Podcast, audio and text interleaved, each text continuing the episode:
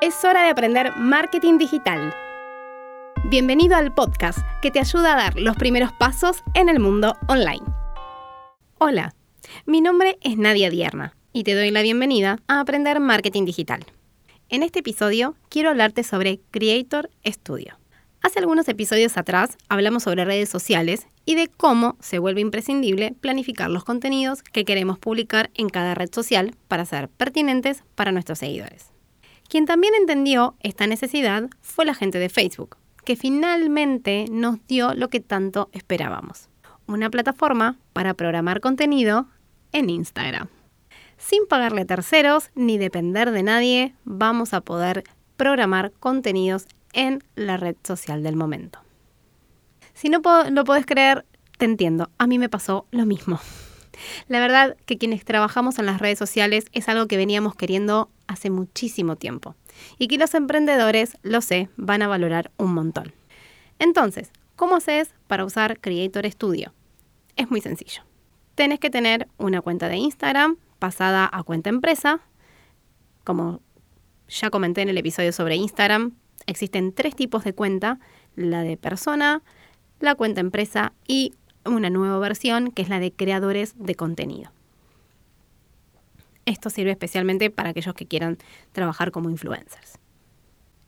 Para poder configurarlo, lo único que tienes que hacer es ir a la sección de configuración, cuenta y ahí seleccionas qué tipo de cuenta querés tener.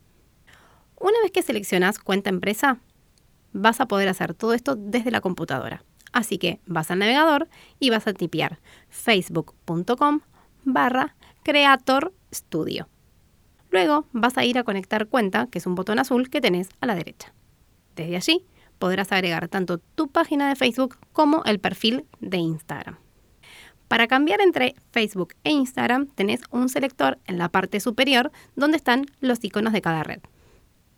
Si querés programar contenido en Facebook, podés hacerlo desde la fanpage, como siempre, o desde esta nueva sección. Si querés programar para Instagram, seleccionas el icono y vas a encontrar a la izquierda un botón azul para comenzar a crear una publicación. Ahí vas a tener la opción de elegir entre crear una publicación para el feed o para IGTV. Lamentablemente, las stories por ahora no pueden programarse. ¿Qué contenido podés programar?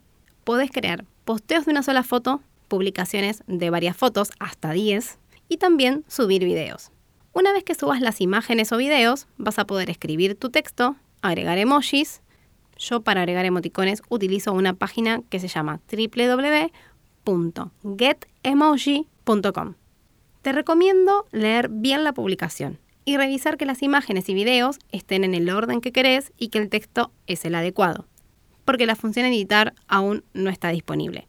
Por lo tanto, si te equivocas, vas a tener que eliminar todo y volver a empezar. Por último, podés elegir la opción de publicar en el momento o bien de programarlo.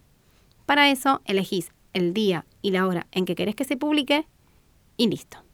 Según estuve leyendo, antes de venirme a grabar este podcast, hay muchos a quienes no les aparece el botón de crear publicación todavía.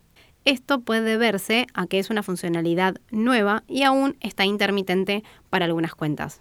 Paciencia y no nos pongamos ansiosos. ¿Qué aprendimos hasta acá?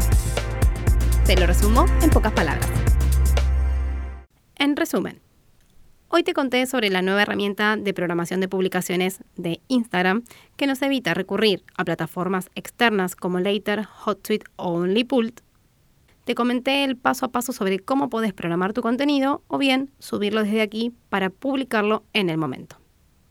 Si tienes alguna consulta sobre esta o cualquier otra herramienta de redes sociales, no dejes de escribirme en Instagram a arroba Dierna. ¿Sabías que la mente está para crear y no para recordar? Por eso, suscríbete y no te pierdas ningún episodio de este podcast. Si lo que escuchaste te gustó o te sirvió, te invito a compartirlo con tus amigos y a dejarme una review en la plataforma desde la que estés escuchando. Este episodio de Aprender Marketing Digital llegó a su fin. Si quieres seguir aprendiendo, te invito a seguirme en las redes sociales. En todas me puedes encontrar como Nadia Dierna. Hasta el próximo episodio.